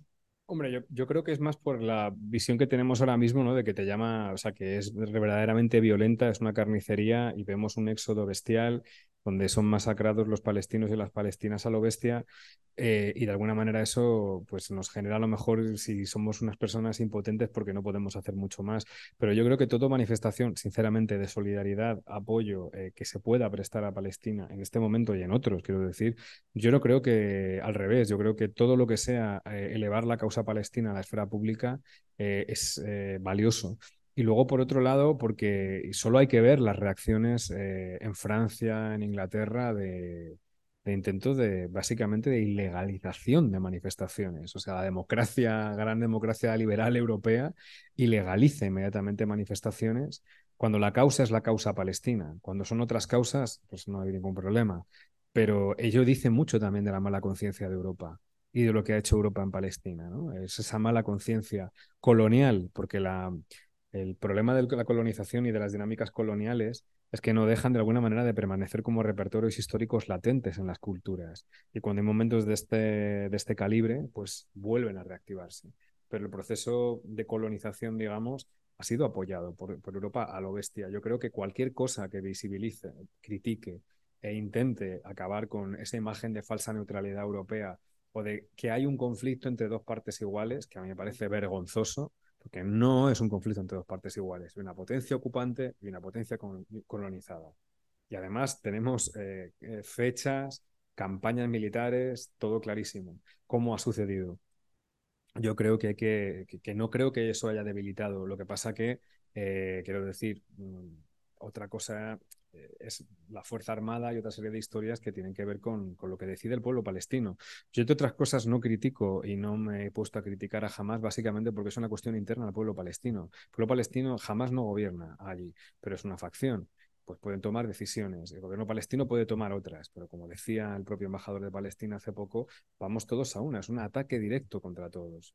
O sea, y, de, y después de sufrir muertes y muertes, ¿no? Yo creo que cualquier apoyo, cualquier manifestación es positiva. No, lo veo de manera negativa o que haya minorizado, sino al revés, que creo que es algo que hay que mantener activo, porque si no, precisamente lo que sucede es que se olvidan los conflictos, como sucede con, la guerra de Haití, ¿no? O sea, con la guerra de la independencia de Haití, que de repente eh, es una gran historia, una historia potentísima que trastoca realmente el curso de la historia de Europa, de Latinoamérica y de África, y, ¿no? y queda opacada. ¿no? Queda Yo creo que son cosas que hay que poner de relieve.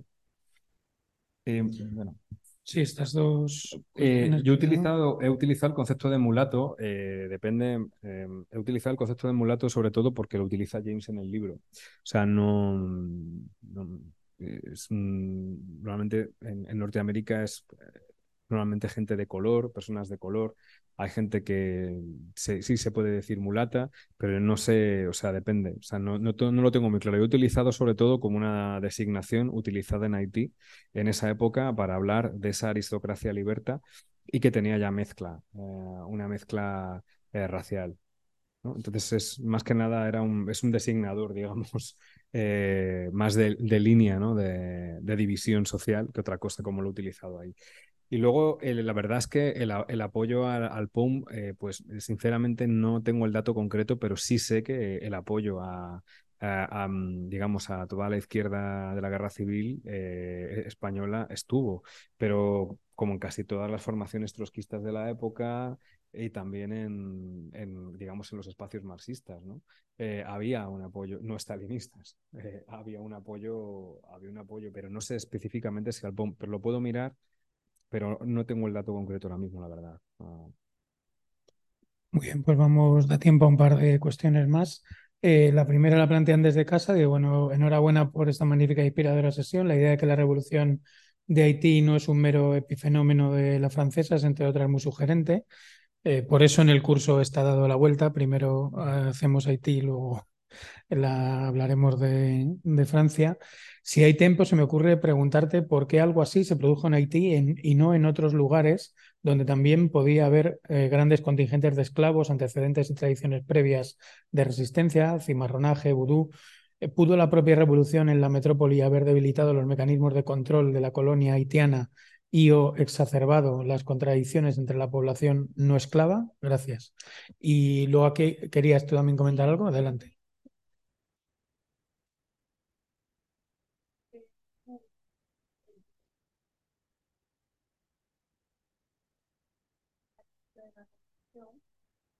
Saber si a medida que se fue desarrollando y quizás incrementando un poco, si se fue diluyendo esta, esta cuestión y esta simbología eh, de la cultura budista. Sí. Eh, bueno, eh, empiezo por, por el principio. Eh, sí, sí, o sea, las condiciones de la revolución eh, provocaron generaron, es decir, exasperaron diferentes contradicciones. Por una parte, de repente, eh, la revolución tenía que afectar a las colonias, entonces las colonias iban a recibir ideas republicanas, iban a recibir ideas sobre la libertad, la igualdad y la fraternidad, eh, ideas eh, contra la realeza. Y por supuesto, además, las dos clases dominantes, digamos, los blancos, grandes blancos y los y los grandes plantócratas, obviamente, tenían que posicionarse, con lo cual eso generaba una contradicción interna en las clases dominantes de, la colonia, por supuesto que sí. Y, generó un contexto que además eh, debilitaba en parte eh, lo que son las, lealtades de clase, incluso las lealtades raciales. En un momento determinado, los propios eh, Petit Blancs van a estar con los mulatos luchando también en, ciertos momentos para luego echarles de nuevo. Pero quiero decir, las contradicciones se esperaron de tal manera que incluso se permitieron otro tipo de combinaciones. Yo lo he, puesto demasiado unilateral porque realmente eh, el libro las alianzas son constantes, los saltos son constantes y, reproducirlo de alguna manera es bastante complejo pero eh, toda la revolución debilita y obliga a un replanteamiento gubernamental de la isla. Eso es un elemento muy, muy básico. Es decir, está ahí. Y eso permite, lo permitió.